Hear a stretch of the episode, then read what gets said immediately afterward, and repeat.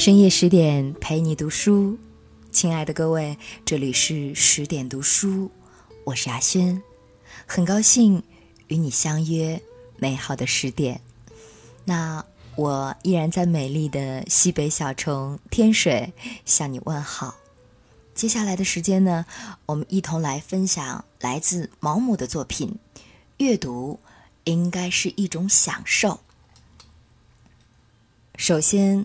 我要坚持的就是，阅读应该是一种享受，既不能帮你获得学位，也不能助你谋生糊口，不能教会你驾船，也不能告诉你如何发动一辆故障的汽车，但它们将使你的生活更丰富、更充实、更圆满，而感到快乐。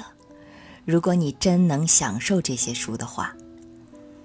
许多在文学史上占有重要地位的著作，如今除了给专门研究的学者之外，并不需要每个人都去读。生活在繁忙的现代，除非是与他们的生活直接有关的书籍，很少人有时间博览群书。不论学者们对一本书的评价如何，纵然他们一致地加以称赞。如果它不能真正的引起你的兴趣，对你而言仍然毫无作用。别忘了，批评家也会犯错误。批评史上许多大错，往往出自著名批评家之手。你正在阅读的书，对于你的意义，只有你自己才是最好的裁判。每个人的看法都不会与别人完全相同。最多只有某种程度的相似而已。如果认为这些对我具有重大意义的书，也该丝毫不差的对你具有同样的意义，那真毫无道理。虽然阅读这些书使我更觉富足，没有读过这些书，我一定不会成为今天的我。但我请求你。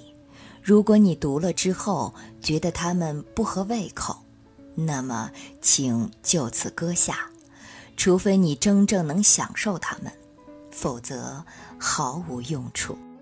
没有人必须尽义务的去读诗、小说或其他可归入纯文学之类的各种文学作品，他只能为乐趣而读。试问，谁能要求那使某人快乐的事物，也要使别人觉得快乐呢？请别以为快乐就是不道德的，所有的快乐本身都是很好的，只是所他们造成的后果，常使敏感多虑的人想要逃避。读书的快乐并不会产生下流或肉欲。往昔的智者们都认为，只有知识的快乐最令人满足，而且。最能持久，养成阅读的习惯实在受用无穷。很少有什么运动能让你在过了盛年之后仍能从其中获得满足。同样，除了读人排戏、打棋谱、填字谜外，很少有游戏能不需同伴而独自一人赏玩。阅读就没有诸如此类的不便。几乎没有一种工作能像阅读这样，只除了针线活儿。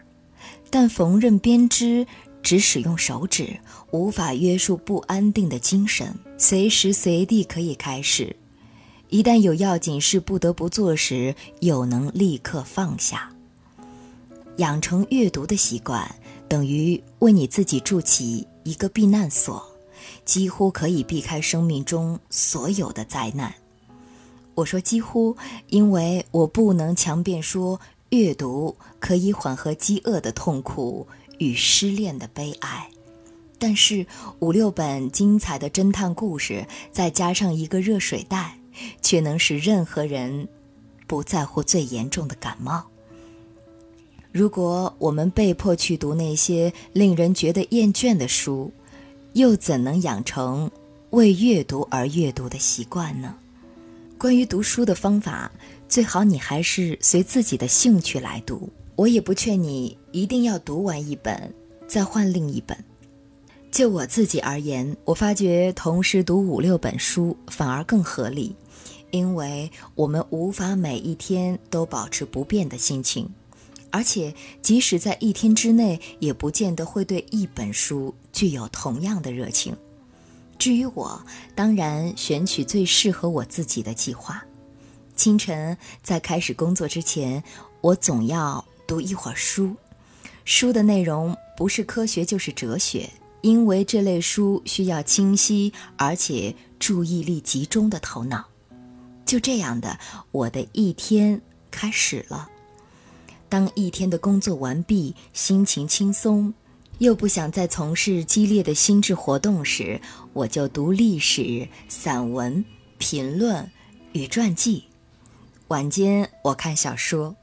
此外，我手边总有一本诗集，预备在有读诗的心情时读之。在床头，我放了一本可以随时取看，也能在任何段落停止，心情一点不受影响的书。可惜的是，这种书实在不多。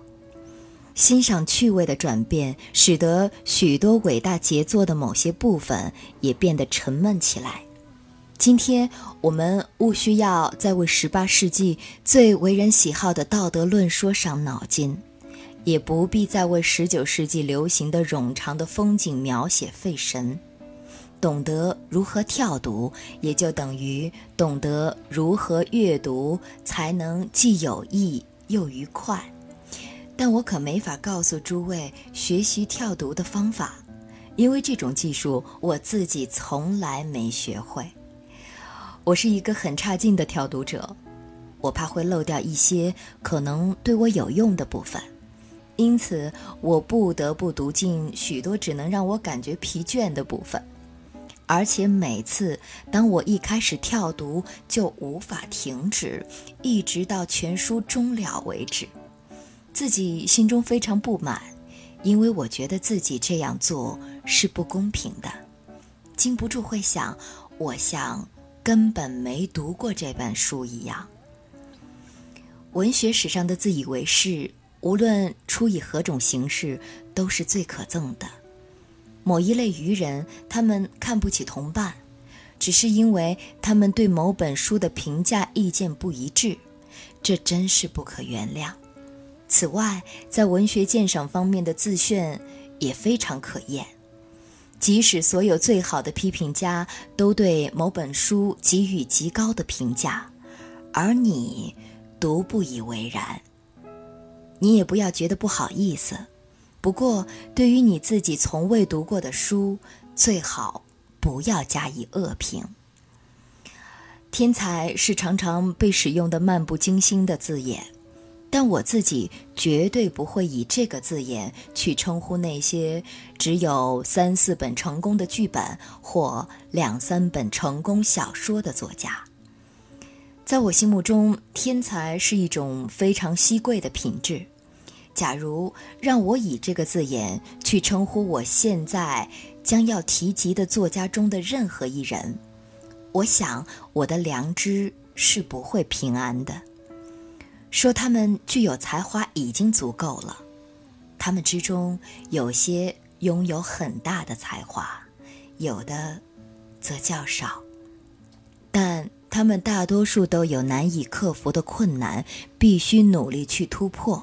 不论他们自己是否意识及此，为了要创造一个国家的文学，他们必须从自身所受外国影响的重重障碍中。筚路蓝缕地开出新路来。诗歌是文学的春花与冠冕，它无法变得平凡无奇。很多诗人一生中写过许多诗集，可是往往只留下两三首真正的好诗。我认为这已足够评价他们，只是我不愿意读那么多，收获却如此之少。我们今天分享到的是来自英国的著名的小说家、戏剧家威廉·萨默塞特·毛姆的作品。啊，那他的作品常以冷静、客观乃至挑剔的态度审视人生，基调超然，带讽刺和怜悯意味。他的代表作有《人生的枷锁》《月亮》和《六便士》等。再次的感谢你的守候。感谢你的聆听，今天就分享到这儿了。更多好文，欢迎您关注十点读书微信公众账号。我是雅轩，提前祝你晚安，我们再会了。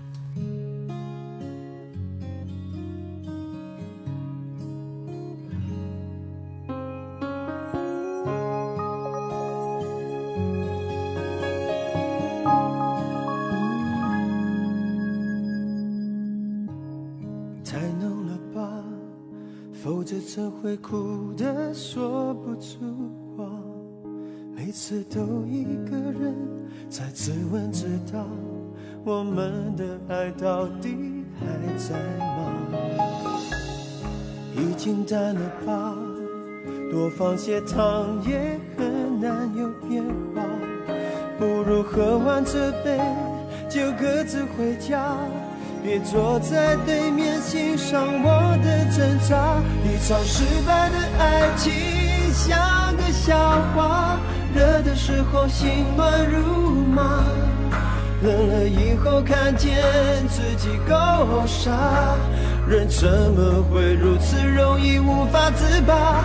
一场无谓的爱情像个谎话，甜的时候只相信他。哭了以后，每一句都可怕。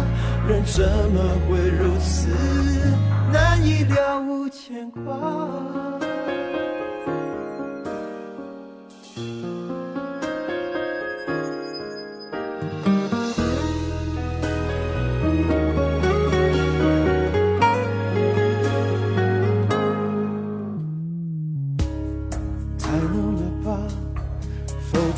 会哭得说不出话？每次都一个人在自问自答，我们的爱到底还在吗？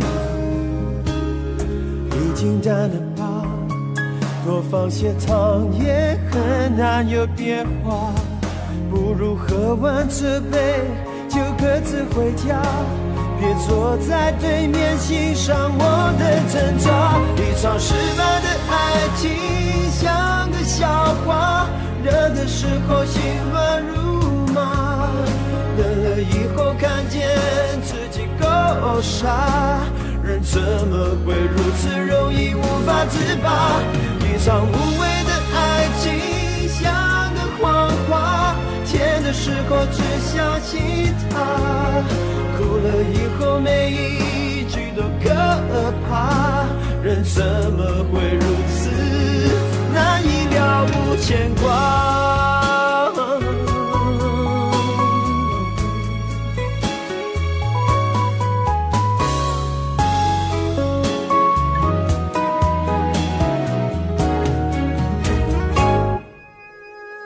一场失败的